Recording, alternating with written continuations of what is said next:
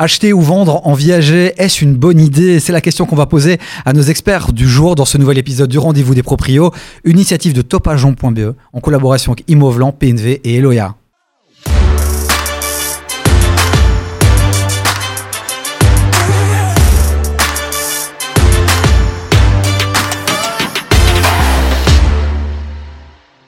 Et pour ce nouvel épisode, encore une fois, un casting incroyable. On retrouve le porte-parole des notaires, Maître Grégoire. Bonjour. Bonjour. J'ai dit maître, mais je vais vous tutoyer. Enfin, je vais te tutoyer. Voilà, ça commence déjà. Je peux te tutoyer? Voilà. Je vais essayer. je vais essayer. Notre queen, notre maîtresse de cérémonie, une énergie débordante. Elle est là avec nous, calme. Qu'est-ce qui se passe, Evelyne? Oui, je suis reposée. Hein Entre deux hommes de caractère, de talent, et tu es mais si tu me cèdes la parole, Ouais, j'y vais. Hein. ah C'est- le début, c'est parce que c'est le début. Voilà, elle, elle y va Ah crescendo, oui, comme le crédit crescendo, évidemment. J'ai appris ça récemment dans un épisode. On a aussi Eric Spitzer qui est avec nous, directeur d'Imovlan. Bonjour Eric. Salut David, comment ça va? Ça va super bien, on va parler du viager. Euh, vous savez, c'est pas moi qui fais le casting de cette émission, mais j'ai l'impression que par rapport aux autres épisodes, la moyenne d'âge a solidement augmenté. Est-ce que ça a un rapport avec la thématique? Je ne sais pas. Mais, euh, mais voilà, Il faut tout pour faire un monde, mon jeune ami. je ne voulais pas vous offenser, Tasson. Vous savez quoi Vous êtes bien plus jeune que les jeunes euh, de notre équipe. Surtout toi, Evelyne, hein, t'as 16 Oh, ans je sur ta tête. Et on le sait. parler. hein. Ah, allez la suivre sur les réseaux sociaux, Evelyne qui partage énormément de contenu. Aussi, on reviendra peut-être en fin d'émission si on a le temps sur le baromètre des notaires, puisque régulièrement vous partagez euh, un baromètre avec pas mal euh, d'indicateurs très intéressants. Euh, on va en parler, on va essayer en tout cas en fin d'émission. Et si pas, on en fera un petit, euh, un petit hors-série sur nos réseaux sociaux. Le viager. Rentrons directement dans le vif du sujet. J'ai le sentiment, dites-moi si je me trompe, que ça a été une vraie thématique qui était tendance à un moment donné. On voyait ça partout. Il y avait même des documentaires à la télé sur des agences dédiées exclusivement aux viagers. Et j'ai l'impression que depuis quelques mois, quelques années, on en parle un peu moins, euh, Maître Grégoire. Alors on en parle, euh, c'est évidemment un sujet qui reste d'actualité, qui a parfois un peu plus de moments de mode ou pas. Le principe du viager, c'est d'abord expliquer comment ça fonctionne. C'est simplement le fait de vendre un immeuble et de différer deux choses, une ou l'autre, ou les deux en même temps, c'est-à-dire le prix, le paiement du prix, et le fait de remettre les clés à l'acheteur. Donc je peux dire dans un viager, on va convenir que le prix de vente, par exemple 250 000 euros, vous allez me le payer euh, sous forme de rente, ça c'est une partie du viager, ou de dire je vous vends mon immeuble et je vais garder les clés. Et parfois c'est les deux, on appelle ça des viagers libres, occupés ou autres, donc c'est deux formules différentes mais qui peuvent se cumuler. Je vais essayer de faire une autre définition qui est un peu plus euh, euh, sensible. Est-ce qu'on peut dire aussi que finalement, acheter en viager, c'est miser sur le décès d'une personne pour faire une bonne affaire? Ça, c'est vachement glauque. hein. Moi, je le vois pas du Oui, tout mais comme c'est- ça. moi je, moi je donne des images dans Oui. cette émission-là aussi. Moi, je trouve que c'est Euh, du win-win. C'est gagnant-gagnant, tant pour l'acheteur que le vendeur. Mais on est d'accord aussi que la réalité, c'est que les gens, quand ils achètent en viager, c'est aussi c'est- là où tu vas chercher la plus-value et la bonne affaire. Bah, la, la bonne affaire, c'est-à-dire que le- le- l'espérance de vie ou le décès, la date du décès de- du, du vendeur en viager fait partie intégrante de l'équation. Il faut l'accepter. Alors il y a cet aspect un petit peu morbide, un petit peu glauque si Ouais. on veut. Mais à partir du moment où on, conçoit que la mort fait partie de la vie quelque part et qu'on accepte euh, ces postulats, eh bien, euh, je pense qu'on peut, euh, on peut avoir une, faire une opération de manière tout à fait saine et tout à fait win-win. Intéressons-nous justement alors à celui qui cherche à vendre en viager. On a eu des premiers termes là qui sont sortis. On a parlé de bouquet, on a parlé euh, de rente. Euh, exprimons les choses un peu différemment pour qu'on comprenne bien. Le bouquet, c'est quoi, Evelyne? C'est une somme que tu donnes au départ, je vais Mhm. simplifier, et la rente, c'est une somme que tu donnes tous les mois. Et donc, en fait, au lieu de payer le prix de vente en une fois, comme dans une, Mhm. dans une vente classique, euh, bah, tu, tu divises le prix entre une somme fixe au départ et ce qu'on appelle une rente, donc un montant qui est payé mensuellement. Et à quel moment, finalement, celui qui cherche à vendre va préférer vendre en viager que vendre euh, Quel est l'intérêt pour le vendeur, Ah finalement ben ça, c'est la bonne question. Parce qu'en fait, quand tu vends en viager, d'abord, la plupart du temps, ce sont des viagers occupés. Donc, la plupart du temps, les personnes âgées ont envie de rester chez elles. Donc, quand tu vends ton appartement, tu dois le, le libérer dans une vente classique. Dans le viager, tu peux rester chez toi. Premier point, très important. Deuxième chose, c'est une rente complémentaire. Plutôt que de garder ton bien et puis de le céder quand tu décèdes, ben, ça te permet d'avoir de l'argent tous les mois supplémentaires, un complément de pension et autres. Donc, c'est quand même très intéressant. Et puis, si tu n'as pas d'héritier, pourquoi ne pas le vendre ainsi plutôt que de le laisser à l'État? Donc j'ai une petite pension. Euh, je me vois pas aller dans un home, je veux rester dans mon appartement ou dans ma maison. Vendre en viager peut être euh, une solution Oui. très intéressante. Et c'est ce qui fait un peu le succès. Moi, j'ai l'impression, en tout cas au sein des agents immobi- immobiliers, on voit que ça bouge, mais ça va encore mettre du temps.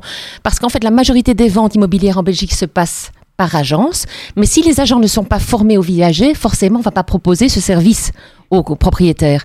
On a de plus en plus de formations pour le moment, nous les professionnels, les agents immobiliers, euh, par rapport au viager. Et donc tu peux t'attendre à ce que dans d'ici quelques mois, quelques années, on en voit de plus en plus.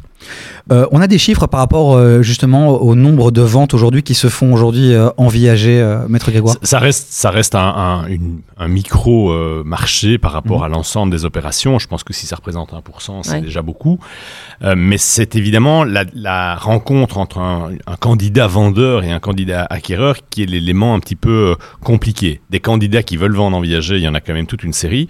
Mais c'est toujours difficile de, ren- de, de rentrer dans le moule et d'arriver à avoir la bonne, euh, la bonne équation, euh, la bonne recette pour que ça fonctionne, parce que l'acquéreur a toute une série de contraintes dans cette opération-là qui sont un peu des éléments parfois bloquants. Euh, Eric, toi qui es donc euh, le directeur euh, d'Immovlan, euh, voilà, je me suis intéressé euh, à, la, vente en viager. Ça me paraît être quelque chose que, qui peut me plaire. Je peux aller sur Immovlan et mettre euh, vente en viager. Oui, Il y a une catégorie? Oui, il y a une catégorie, mais comme, euh, comme il a déjà été dit, il y a très peu de biens, c'est assez marginal. On a euh, deux, trois clients euh, qui sont soit des agents immobiliers qui ont une, euh, un département, on va dire, viager, qui se, spécialisent, qui se spécialisent dans le, dans le viager, soit des entreprises qui, qui ne font carrément que ça. Mais je dirais qu'en termes de, de- de- de pourcentage du volume, euh, comme l'a dit, euh, dit Renaud, ça, reste extrêmement marginal aujourd'hui, alors que c'est vrai que c'est une, une vraie opération et il y a un vrai potentiel, il y a un vrai intérêt pour l'acheteur comme le vendeur. Mais alors là, Eric, tu vas pas être content en fait, parce que la problématique, pourquoi est-ce qu'ils ne viennent pas sur les sites? Pourquoi tu ne vois pas ces annonces? Parce que d'après euh, mes confrères qui sont hyper spécialisés en viager, ils, le vendent déjà en amont. Ils ont une banque de données de demandeurs. Donc c'est là où nous avons des divergences d'opinion. Il y a pas mal d'acheteurs qui sont vraiment des dingues du viager, et finalement, ça, les ventes se font en, en clos fermé. Tu ne les vois pas sur les réseaux, sur les grands portails, tu ne les vois pas. C'est tout de suite vendu. Donc ok, donc si, je suis euh, vendeur, on a bien compris, je peux passer par, euh, un agent, euh, je dois passer par un agent immobilier, non? Vendre Euh, tout seul en Il vaut mieux être viager. accompagné par l'agent ou le notaire. hein, C'est assez toute technique, façon. donc euh, il vaut mieux être accompagné de toute façon. Et si je veux acheter, si je comprends bien, euh, je contacte une agence immobilière, un agent immobilier, je lui dis que je suis intéressé à un moment donné, et lui, euh, via son réseau, va pouvoir à un moment donné nous proposer, nous, nous proposer des biens. Euh, restons encore deux secondes sur le viager. On a compris globalement euh, l'histoire du bouquet, l'histoire de la rente. Est-ce qu'il y a différents types de viagers, des montages peut-être différents? Et puis après, comment se calcule le bouquet? Comment se calcule la rente? Euh, Donnons un peu des chiffres aussi, maître Grégoire. Donc le principe est le suivant, celui qui veut vendre son bien part de l'évaluation de son bien, qui demande soit au notaire, soit à un agent Mhm. immobilier de faire l'évaluation, faire le calcul avec lui pour l'accompagner dans ce travail. Il y a déjà évidemment cet élément d'évaluation du bien qui est parfois compliqué. hein. On sait que les propriétaires ont souvent tendance à considérer que leur bien vaut plus que celui de leur voisin. On évalue le bien et de là on va partir sur la question de dire quel est le montant que celui qui vend souhaite recevoir, comme tu l'as dit tout à l'heure, le bouquet, quel est donc qui va être payé au moment de l'acte, quel est le montant, euh, quel est le, est-ce que je vais rester dedans? Est-ce que je, donc c'est un usufruit, ah, on va garder l'usufruit sur le bien, donc on va déduire cette occupation, donc c'est un pourcentage, il y a des tables actuarielles qui sont établies, c'est un table, des, des tables statistiques sur base d'espérance de vie, donc on va déduire, je prends un exemple, un bien à 250 000 euros, on a dit ok je vais enlever 25 000 euros parce que je voudrais un bouquet, parce que j'ai euh, des frais ou parce que je dois rembourser le solde de Mhm. mon crédit, il reste 225 000 euros, je vais garder les clés et euh, on estime que par exemple j'ai 75 ans, on va évaluer cette réserve d'usufruit. À par exemple, je ne sais pas 100 000 euros pour dire quelque chose, et donc on va se passer de 225 000 euros encore à payer à 100 000 euros, ok? Ouais, 125 000 si j'ai dit 100 000, donc il reste, 120 il reste 125 000 à payer. Et on convient dans l'acte, par exemple, que le paiement va se faire de façon viagère, comme ça Elvin l'a dit tout à l'heure, tous les mois. Et donc on va prendre cette machine à calculer. Soit on va fixer un terme, souvent aujourd'hui c'est ce qui se passe.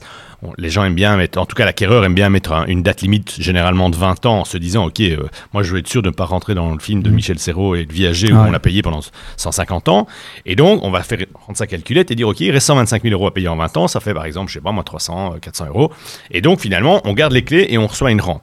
Et c'est là qui est parfois un peu compliqué, c'est que l'acheteur doit pouvoir payer les droits d'enregistrement au moment de l'achat, les droits d'enregistrement pleins, puisqu'il n'a pas les clés, il n'a pas de réduction. Il doit payer le bouquet, et il doit payer tous les mois, par exemple, 400, 500, 600 euros. Et donc, c'est évidemment cet élément-là qui fait que l'adéquation est parfois un peu compliquée. Pour le vendeur, c'est évidemment un moment important de sa vie, puisqu'il vend son bien, et l'acquéreur, lui, fait principalement un placement. Si je comprends bien, acheter en viager, quand on a euh, juste 25, 30 000 euros euh, sur son compte, euh, c'est, c'est, c'est- ça marche pas. C'est Ah non. plutôt pour ceux qui ont ouais. déjà euh, de l'argent, parce que ça coûte cher Ouais. finalement d'acheter en viager et ton gain, tu le fais, euh, tu le fais euh, euh, plus tard. Tu faisais référence à ce fameux film euh, où, euh, où on paye euh, 150 ans, mais on est bien d'accord que ça, c'est- dans, dans les faits, ça ne se passe pas. C'est-à-dire que dans le pire des cas, tu payes la valeur du bien. Ou tu, fais, ou tu fais une affaire, mais tu peux pas perdre de l'argent. Alors, c'est-à-dire qu'on a pris l'habitude maintenant, souvent dans le paiement du prix, Mhm. de mettre une limite, mais c'est toujours de la négociation. C'est-à-dire qu'il n'y a pas de règle dans la loi.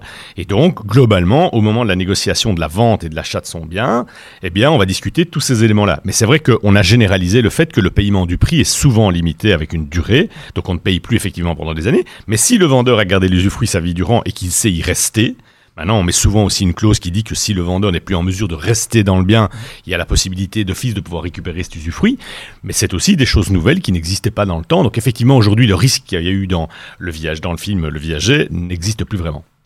Mais alors comment ça se passe, euh, Eric, euh, euh, la personne qui va en viager et qui veut rester dans, son, dans, dans son habitation, finalement elle vit plus longtemps que la limite qui a été évoquée, elle touche plus sa rente alors à ce moment-là, mais Non. elle peut rester dans l'habitation. Tout à fait. De nouveau, ça fait partie de la négociation. Euh, en principe, de manière très majoritaire, on limite le- la durée de la rente, Ok. 15, 20 ans, Mm. hein, pour éviter euh, ces fameux cas de figure. Mais par contre, au niveau de la capacité, de la possibilité de rester dans le, dans le bien, elle n'est pas limitée. Ça s'arrête au décès. En général, de nouveau, on peut tout négocier, mais c'est plus généralement, on reste. la personne âgée, le principe du viager, c'est qu'il veut rester dans son bien jusqu'à ce que soit il décède, soit il n'en soit plus capable, parce qu'il doit alors être euh, dirigé vers une maison de retraite. Mais voilà. Mais donc, donc il y, a, y a vraiment ces deux éléments-là. Pour celui qui, qui, qui va en viager, je pense que voilà, on, on a plus ou moins compris. On va revenir un peu tout à l'heure aussi euh, sur finalement aussi euh, les, conditions, les conditions. Si par exemple il y a un dégât ou s'il faut changer la chaudière, qui paye? On y revient dans un instant. Mais je veux quand même qu'on reste un peu sur finalement celui qui achète en viager, qu'on continue à parler un peu des avantages euh, pour lui. On peut les imaginer. Est-ce qu'on a des chiffres par exemple sur le gain financier Oui. réellement que tu peux faire Oui, euh, en général, moyenne quand tu vends en viager, tu, vends 30 tu perds 30 à 40% du prix. Et donc, pour l'acheteur, il- le gain potentiel, c'est 30 à 40% du prix. C'est super. hein, C'est donc- un top investissement. hein. Et donc c'est pour ça que tu disais que pas mal de gens finalement sont intéressés Oui, euh, bah par oui, acheter si en tu as du cash. Par contre, il faut avoir du cash, comme tu l'as Ouais. dit tout à l'heure. Mais si tu as du cash, nom d'une pipe, c'est. Allez-y. Hein. Ce qu'il y a, c'est qu'en viager, en, a- en achetant en viager, on, ne- on, on bypass le crédit bancaire, le crédit hypothécaire. On, ne va, on ne fait pas appel à une banque, c'est le vendeur qui devient la banque.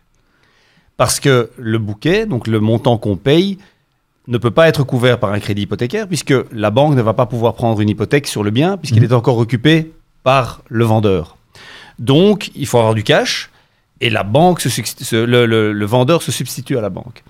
Donc évidemment, euh, il y, a, il y a cet aspect-là, et puis il y a l'aspect incertitude. Les gens dans l'immobilier n'aiment pas trop. Je veux dire, si on achète un bien à 350 000 euros, c'est 350, pas 325 et pas 370. Euh, si on achète en viager, on peut peut-être faire une bonne affaire. euh, on ne sait pas. Il y a, une- incertitude euh, qui est là. Tu peux faire une bonne affaire, mais ce que je vois aussi, c'est. Je suis parfois étonnée du prix demandé en viager. Je trouve que parfois c'est très élevé.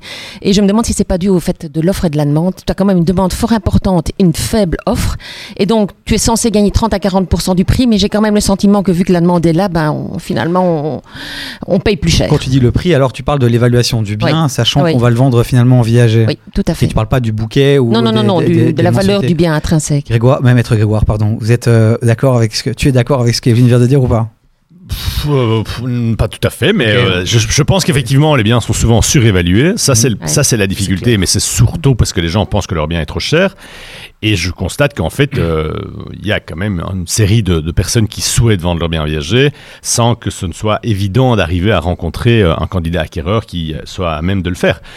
Maintenant, ça, ça, ça le fait, mais c'est euh, mon ressenti, c'est qu'on a plus d'offres sur le marché que de candidats acquéreurs.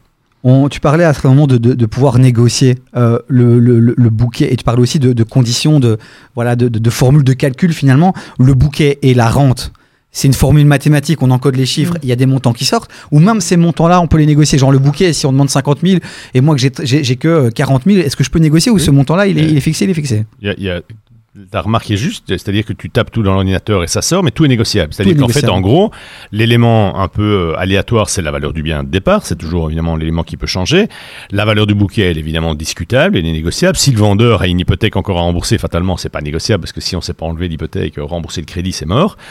Et donc après, le reste, c'est la rente, comment est-ce qu'on va payer, comment, quelle est la faisabilité du système. Et donc voilà, donc comme, comme ça a été dit tout à l'heure, c'est c'est vrai que le, le fait qu'on peut parcourir au crédit hypothécaire est à la fois un inconvénient et aussi un avantage. C'est un inconvénient parce que celui qui n'a pas les moyens, il sait pas le faire fonctionner sans avoir un- des apports personnels. L'avantage, c'est que le vendeur, comme tu l'as dit, peut servir de banque pour celui qui dit, OK, moi aujourd'hui, j'ai j'ai pas de fiche de paye parce que par exemple, je travaille à gauche ou à droite ou parce que moi j'ai vu des gens qui avaient euh, des capitaux, qui avaient hérité de 50 ou 100 000 euros, mais qui n'ont pas de travail, qui n'ont pas de revenus permanents et qui fait que, ce qui fait qu'ils ne peuvent pas ob- obtenir un crédit. Bah, celui qui a ça, il peut se dire, OK, moi je vais acheter un bien et je vais faire un placement et voilà. Posons un peu les, questions qui fâchent un peu maintenant, qui sont un peu, euh, qui sont un peu euh, limites. Euh, je, parlais d'un cas personnel. Ma grand-mère a décidé de vendre en, en viager. Ma grand-mère, tout doucement, commençait à perdre un peu la tête. Mais c'était difficile à, le prouver. Finalement, elle a décidé de vendre en viager sans prévenir qui que ce soit autour d'elle. Est-ce que les, enfants peuvent réagir, intervenir? Comment ça se passe dans ce genre de, de contexte-là avec des personnes finalement âgées qui, euh, qui pensent peut-être euh, parfois un peu comme des enfants, de plus en plus, plus on vieillit, plus on... Ouais. Enfin, ouais. comment est-ce qu'on peut réagir? Alors, je suis qu'on peut je- faire? Je, suis pas juriste, on en a autour de la table, mais c'est très compliqué parce qu'il faut évidemment démontrer. euh, ça- les, les conflits euh, Ouais. générationnels sont ce qu'ils sont. Et dire euh, Tata Simone perd la boule, c'est facile, il faut le démontrer. Euh, il faut après éventuellement demander une administration provisoire, mettre la personne sous administration Ouais. en considérant, en, en faisant valoir qu'elle n'est plus capable d'administrer ses biens et voilà, de, de- de gérer elle-même. Mais donc tout ça, c'est des procédures, il y a, il y a une loi, etc. Donc c'est pas c'est pas évident et je suis pas certain qu'on peut revenir en arrière sur une opération qui a été réalisée avec un acte, avec euh, avec des documents officiels. On peut revenir en arrière ou pas, euh, Maître Grégoire? Alors ça dépend comment les choses se sont passées. Si effectivement il y a eu un abus de faiblesse et qu'on peut prouver qu'il y a eu une fraude qui a été réalisée, mais le fait que quelqu'un au moment où il a passé un acte était en état de le faire et qu'il y a un notaire qui a signé un, c'est le principe même d'une vente, c'est que Mhm. vous savez pas faire une vente quelle qu'elle soit sans avoir la présence et la, la, la comparution personnelle devant le notaire. C'est une des raisons qui fait aussi qu'aujourd'hui dans le système foncier, dans le système immobilier, vous avez une garantie en béton de 100%, c'est que vous allez d'office devoir passer devant un notaire. Donc le notaire il va pas faire signer ça à quelqu'un s'il se rend compte que la personne est complètement dans le gaz. Et donc, le principe, c'est que ça, c'est la base de- du raisonnement. Mais ce qui est intéressant dans ta question, ça soulève un sujet qui est toujours un peu délicat, qui est la, le fait de déshériter, entre Ouais. guillemets, ses enfants. On a beaucoup dit euh, qu'une façon de déshériter ses enfants, c'est de vendre en viager. Globalement, c'est vrai que c'est quelque chose qui peut euh, aboutir à une espèce de forme de désaveu vis-à-vis des enfants. Mais je pense qu'aujourd'hui, dans le monde moderne, il y a plein d'autres moyens de le faire si on a vraiment envie d'emmerder ses enfants en disant Mais tiens, moi je vais aller jouer au casino, je vais dépenser mes sous, je vais vendre ma maison, je vais aller louer un appart et je vais vivre des croisières autant que je veux. Donc, si vous voulez, il y a plein de moyens de le faire sans, entre guillemets, euh, euh, s'emmerder, si je puis dire, à aller faire un truc qui est aussi compliqué. Mais c'est vrai que le, le résultat est celui-là. Il est arrivé, ça m'est arrivé de voir des situations où des parents étaient toujours, ou un parent était toujours dans la maison, les enfants s'étaient dit chouette, elle est toujours, la maison est toujours là, ils n'avaient aucun contact avec les parents, et au moment du décès, ils réalisaient qu'en fait la personne n'était plus propriétaire. Et donc c'est évidemment un peu dur, mais c'est une liberté euh, de chacun. Quand on a préparé l'émission, on a évoqué euh, ce cas-là. euh, mais alors moi, vous savez, hein, je suis pas très très malin. Euh, on dit que c'est une manière de déshériter. Mais quand tu vends ta maison, si tu décides de la vendre, tu vends ta maison, tu fais ce que tu veux de ton argent, tu déshérites aussi. Sauf que ça quand on vend la maison, la maison disparaît entre guillemets, on ne l'occupe plus. Ouais, ah, la, personne âgée qui vend sa maison, bah, les enfants qui vont le voir bah, se rendent compte que Oui, c'est- ça l'intérêt de le faire ça, viager, il ouais. n'y a rien qui change. Dans, le- dans un viager occupé, il n'y a rien qui change. Donc on voit, on est là. Mhm. euh, si si- s'il n'y a pas cette transparence et le fait d'informer que effectivement le bien a été, a été cédé en viager, mais personne ne s'en rend compte. Par contre, euh, d'après les statistiques qu'on a, 9 viagers sur 10 euh, ce ne sont pas faits dans l'intention de déshériter les enfants. Il faut savoir aussi qu'aujourd'hui, tu as des gens qui sont vraiment financièrement euh, serrés et qu'il y a même des viagers qui se font en accord avec les enfants. Les parents savent plus payer, savent plus assumer, ils veulent rester à la maison. Les enfants savent pas aider leurs parents et donc ils décident de commun accord euh, de cette solution qui est quand même euh, top. Oui, et puis, et puis d'un autre côté, je pense que parfois, c'est- c'est- c'est- on peut faciliter justement la succession. Tout ne se passe pas toujours mal. hein, euh, et donc on peut dire, ben, on va vendre en viager une partie du, toute ou partie du bouquet, ben, on va déjà la, donner sous la forme de donation à ses, à ses enfants. On ne doit pas, et comme ça, on peut rester, le, le parent peut rester, ou le- les parents peuvent rester dans le bien. C'est-à-dire que si on doit attendre que les gens décèdent, bon, ils décèdent, ok, c'est toujours un peu compliqué comme période, et puis on doit commencer à mettre en vente, euh, aller faire tous les papiers. Mais là, on anticipe un petit peu dans, en bonne intelligence avec, euh, avec ses enfants, quoi. Il y a un intérêt fiscal, maître Grégoire aussi, euh, ou pas, euh, genre au niveau des droits de succession à un moment donné, ou je sais pas. Non, c'est plutôt, c'est plutôt une contrainte, l'aspect fiscal, parce que globalement, euh, quand vous achetez un, c'est surtout pour l'acheteur que c'est une contrainte, parce qu'il doit payer euh, les droits d'enregistrement au moment de son achat, et il n'a pas les clés, et donc il doit les, de nouveau les financer. On a déjà dit tout à l'heure, euh, c'est compliqué en termes de, c'est un peu lourd en termes de cash au moment de l'achat. Euh, évidemment, le vendeur n'est plus propriétaire, donc il n'y a plus de transmission. Il y a une question qui peut se poser aussi, qu'on pose souvent dans les études notariales, c'est est-ce que je peux vendre à un de mes enfants en viager Mhm. Il faut savoir que ça, c'est un élément très délicat, parce que on peut techniquement le faire, il n'y a pas de problème. hein. donc si effectivement, euh, le problème, c'est que le code civil présume que cette opération déguise une donation. Donc on présume qu'en fait, on a fait ça. Donc quand on fait une vente avec une réserve d'usufruit, eh bien le bien est réintégré dans la succession dans le cadre des rapports entre les enfants. Et donc c'est un sujet très délicat sur lequel il faut vraiment s'aventurer avec beaucoup beaucoup de prudence parce que euh, ça va ent- entraîner toute une série de conséquences familiales euh, que l'on parfois pas, euh, dont on n'a parfois pas conscience. Mais si c'est bien fait, ça peut être intéressant. Alors, il y a des moyens plus subtils que de, que de faire ça. En général, une des, des- des solutions alternatives, quand on n'arrive pas, par exemple, à vendre en viager parce qu'on n'a pas des acheteurs sous la main et autres, alors c'est clair que les marchés sont pas tous les mêmes. À Bruxelles, Mm. on peut avoir un intérêt pour le viager plus important en se disant, euh, trouver euh, euh, un chouette appart ou un hôtel, euh, un hôtel de maître à XL, euh, s'il est vendu en viager, fatalement que ça va avoir un intérêt énorme et que je vais avoir plein de candidats. Mais globalement, si vous vendez une maison dans un environnement beaucoup plus rural, beaucoup plus perdu, où vous dites euh, que personne va aller acheter un truc en viager là-bas, c'est plus compliqué. Et donc les marchés sont un peu différents, mais une formule alternative qu'on utilise souvent et que- qu'on avait déjà avancé euh, au niveau notarial depuis plusieurs années, c'est l'idée de dire ok, vous achetez le bien et vous allez rester dedans et vous allez le louer. Donc c'est un truc qui est assez facile à faire. L'avantage c'est que l'acheteur peut faire un crédit hypothécaire et euh, le- le- celui qui reste dedans continue à payer. La différence, et il y a des gens comme ça qui sont très inquiets, c'est que le vendeur reçoit son capital. Et il y a des gens qui détestent avoir des sous parce qu'ils pensent que la banque va exploser demain. Tout plein autour de nous, tout proche, et qui ne veulent pas garder du cash. Et donc cette idée est évidemment un, un élément bloquant. Mais si vous dites, ok, moi je vais donner l'argent à mes enfants, je m'en fous, je le garde pas, et mes enfants, ils ont surtout plein de projets pour les utiliser, ben je vends et je continue à louer tous les mois. Sauf que dans un cas, au lieu de recevoir 800 balles tous les mois ou euh, 1000 euros, ben je dois les payer. Et donc fatalement, dans la tête, c'est pas la même chose. Mais c'est vrai que le viager est un produit urbain. Mhm. On n'en a pas parlé, mais c'est typiquement euh, plus en ville que. Pourquoi tu dis ça? Parce que c'est le cas. Ok. Ce sont les statistiques. C'est combien L'attrait- l'attrait de l'immobilier, c'est- c'est- c'est Non, l'attrait de c'est ce l'immobilier. C'est-à-dire que il faut quand même dire les choses comme elles sont. On va souvent à la campagne. Si, si je prends une comparaison, euh, avoir une, une belle maison avec un jardin euh, en centre-ville, dans un endroit sympa, c'est quand même très intéressant. Il y a tous les axes, toutes les, les, les- les facilités qui sont là. Souvent, quand on, on s- on sort de- des villes, c'est souvent parce qu'on a envie d'avoir un jardin, qu'on a envie Ouais. d'avoir un peu d'espace. Et donc, on va dire oui, mais j'adore la campagne. C'est vrai et c'est faux. En général, c'est parce que s- on ne sait pas se payer un jardin avec tout le bazar, et donc c'est plus facile d'accès à la campagne. Et donc à la campagne, c'est un peu différent. Dans le milieu rural, c'est un peu différent. Et donc la- l'attrait d'aller acheter, d'investir dans une maison à la campagne, souvent si c'est une maison quatre façades, on sait que si le vendeur qui reste dedans euh, l'entretient pas tout à fait, elle va plus vite dépéricliter, pé- péricliter pardon, que euh, un appartement ou une maison euh, deux façades, évidemment, dont le- l'entretien est plus facile. Et donc ce sont des éléments qui vont euh, intervenir. Il y a une question que, que j'ai pas forcément, euh, donc je n'ai pas abordée quand on parlait justement de celui qui décide, euh, qui veut vendre. Est-ce qu'il y a des conditions particulières? Tout le monde peut vendre Euh, Ou alors il y a des conditions liées à la santé Par exemple, si euh, Oui. il y a déjà une maladie euh, qui est déclarée, ben, c'est d'office bloqué.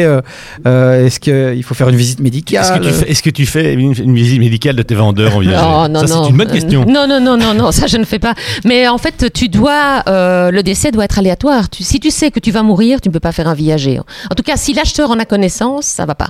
Mais en fait, moi, je sais que je vais mourir. Je pourrais quand même Ouais, non, mais viager. date que tu es- contre. Un La cancer. c'est- euh, Donc quand, quand il y a le décès et que visiblement c'est arrivé plus vite que ce qui était prévu euh, dans la convention, il pourrait y avoir une forme d'enquête. Non, Euh, c'est- et la si, banque pourrait si se le délai est très court. ou- Donc, le Code civil prévoit que s'il y a un décès pour une maladie préexistante qui survient dans les, je crois que c'est six mois, un truc comme ça dans le Code Mhm. civil, après, effectivement, la vente est annulée. Euh, ou peut être annulée. Mais globalement, si demain je vends ma maison en viager et qu'après-demain j'ai un accident de la route, euh, ma vente elle n'est pas annulée. Hein. Donc euh, il n'y a, il y a aucune, obli- il y a, il y a pas de, de, de les 20 certificat. jours Il y a De- pas les 20 jours dans Non, ces je cas-là pense que je pense que la- dans la règle, c'est le, ça doit être une maladie préexistante. Si c'est un accident de la route, euh, C'est voilà. aléatoire et imprévisible. Et si dans les six mois, par exemple, tu, tu découvres que tu as une maladie euh, un mois après ta Euh, vente, euh, C'est pas de bol, quoi. ouais, c'est ça. Mais donc, euh, ok. Il y a d'autres conditions importantes. euh, Le prix, on l'a dit, il doit Ouais. être réaliste, équilibré, et c'est loin d'être simple. Euh, Qu'est-ce qui nous manque? C'est- Par contre, ta, question est intéressante sur la sur l'angle de la de la santé pratique, si je puis dire, c'est un peu bizarre comme expression, mais des vendeurs. C'est-à-dire que si je garde l'usufruit de mon bien, Mhm. que je vends par exemple une maison avec des escaliers et que je sais que déjà au moment où je vends, je- j'ai du mal à aller à l'étage parce que ça ça va pas. Effectivement, est-ce que ça a du sens de garder l'usufruit de cette maison pendant encore probablement 10 ou 15 ans alors que je sais que, si je suis un peu malin, que probablement dans 2 ans, 3 ans, 5 ans, je ne saurais plus monter ces escaliers. Et donc, l'intérêt de garder l'usufruit d'un bien n'est pas le même quand c'est un appartement, quand c'est une maison, quand on est à la campagne, quand on est en ville, ou de savoir si mon état de santé fait que je pense que je vais pouvoir rester dans cette maison longtemps. Il y a des gens qui rêvent de rester dans leur maison, mais parfois on a besoin de leur rappeler, écoutez, je suis désolé, Ouais. mais la, la- la- et ce qui est problématique, c'est qu'aujourd'hui, la fin de vie va être de plus en plus longue. hein. On a inventé plein de médicaments magiques qui fait qu'on va tous vivre jusqu'à 95 ans avec des, états de santé parfois un peu compliqués. C'est pas, c'est pas, c'est pas l'idéal de rester dans sa maison quand on est dans une situation où on n'est plus capable de s'en occuper, on n'est plus capable de bouger, d'aller à l'étage, etc. Et donc, garder un usufruit sur un bien n'a pas beaucoup de sens si on sait qu'en fait, globalement, dans deux ans, on va devoir aller dans une résidence.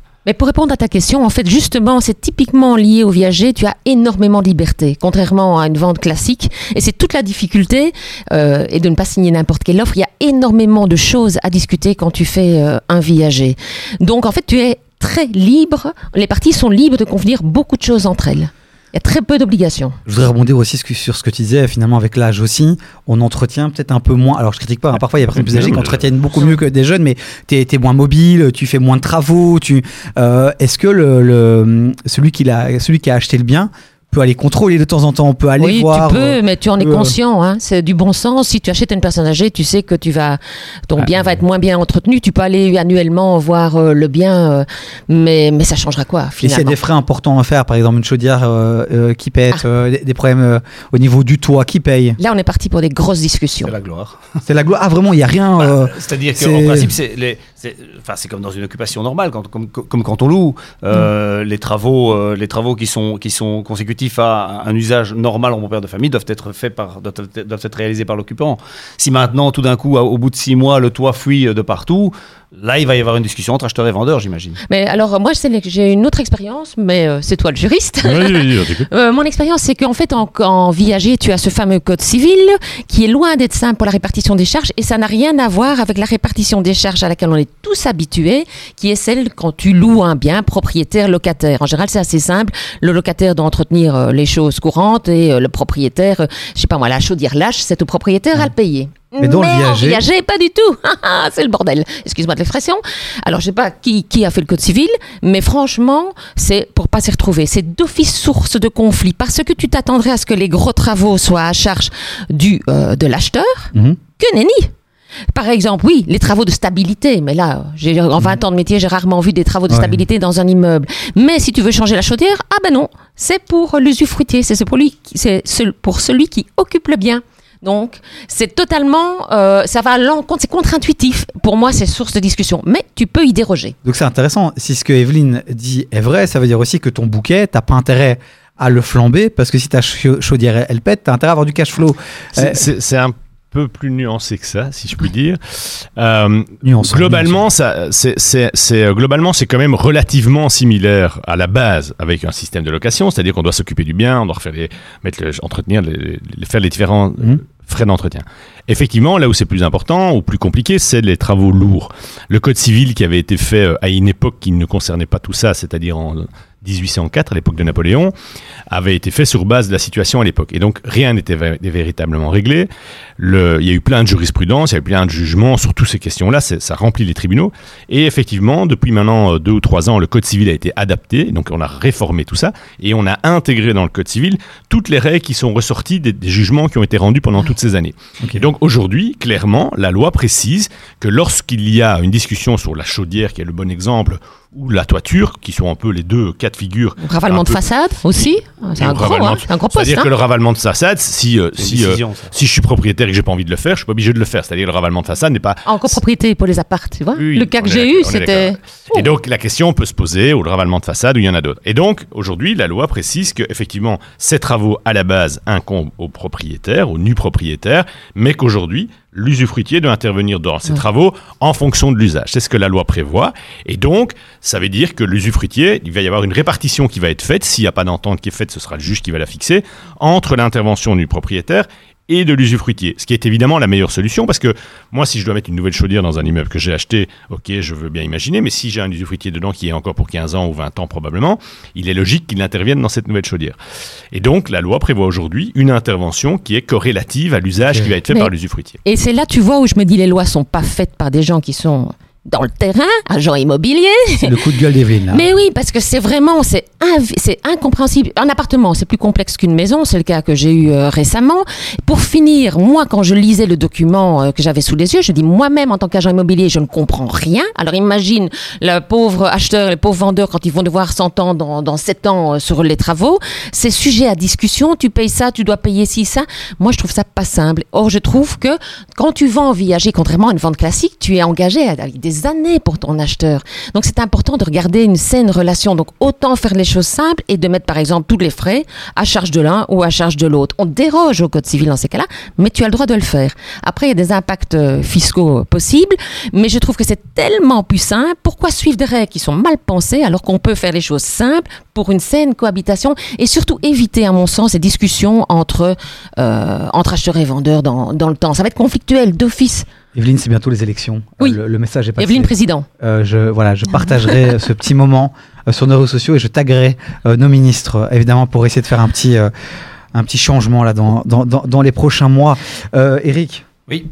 et si euh, la rente, elle n'est pas payée Est-ce que euh, il se passe quoi?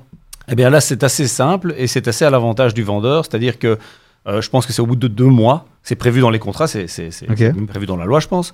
Euh, le, le vendeur récupère son bien et tout ce qui aura été payé préalablement en rente est considéré comme étant perdu. Donc, très, très clairement, je parle encore sous le contrôle de mes deux, mes deux collègues, euh, mais, euh, mais très clairement, quand on achète en viager, quand on achète en viager, en fait, il n'y a pas de contrôle de crédit. Je veux dire, quand vous allez à la banque, euh, quand on va à la banque, on va à la banque, il y a tout un, toute une analyse qui est faite, les revenus, les capacités de remboursement, etc. Un viager, c'est entre deux personnes et le vendeur décide de dire, ben, je vous fais confiance pour me payer la rente. Ben, le- la- le- on va dire la, la, la, la, la, la- la conséquence de ça, c'est que s'il ne paye pas, euh, les choses se, se résolvent assez vite et très fort à l'avantage du vendeur. Pas mal. Maître Grégoire, c'est extrêmement bien Et résumé. donc, c'est c'est tout à fait juste. Et c'est pour ça qu'un des éléments auxquels il faut être attentif quand on achète un bien en viager, c'est d'essayer d'éviter, dans la mesure du possible, de le faire en couple. Parce que l'on sait euh, que le couple a un risque potentiel euh, de ne plus être un couple à un moment donné. Même à 65 ans, même à donc, 75 euh, ans. donc non, non, mais on parle de Oui, l'acheteur. oui, je parle de l'acheteur. non, je parle de l'acheteur. Donc, effectivement, on peut acheter en viager Ouais. à 75 Ouais. ans, mais le risque alors arrive Ouais. qu'on meure avant ceux qui ont vendu. Euh, mais donc, je parle des acheteurs. Les acheteurs, s'ils achètent à deux et que malheureusement, dix ans après, ils continuent leur chemin chacun de leur côté, on se retrouve avec quand même un bébé Ouais. à partager qui n'est pas un enfant dont on va discuter de la garde, mais de savoir qui va payer la rente, comment ça se passe, comment est-ce qu'on peut régler le problème. Et donc, ça, c'est un élément auquel il faut être attentif. euh, qui vient rajouter encore une petite couche sur le fait que c'est toujours un petit peu compliqué d'avoir tous les éléments qui rentrent dans le, Une petite question pour toi, Evelyne, que, que j'ai oublié. Euh, Je de- souris parce que j'ai une anecdote, mais je la raconterai après, vas-y. On terminera avec ton anecdote alors, puisque cette émission, puisque je vois que le temps avance euh, hyper vite.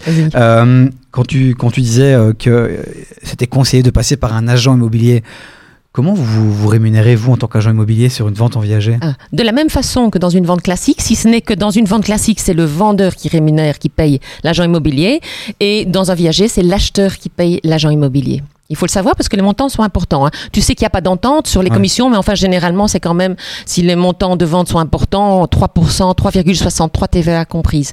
Donc, tu es vite à 10 000 euros, en tout cas sur Bruxelles, comme pour rien de, de commission d'agence à, à payer, à sortir. On Encore du la- cash. On se posait la question, on a la réponse. Maintenant, on veut l'anecdote. Ah, l'anecdote. Ah oui.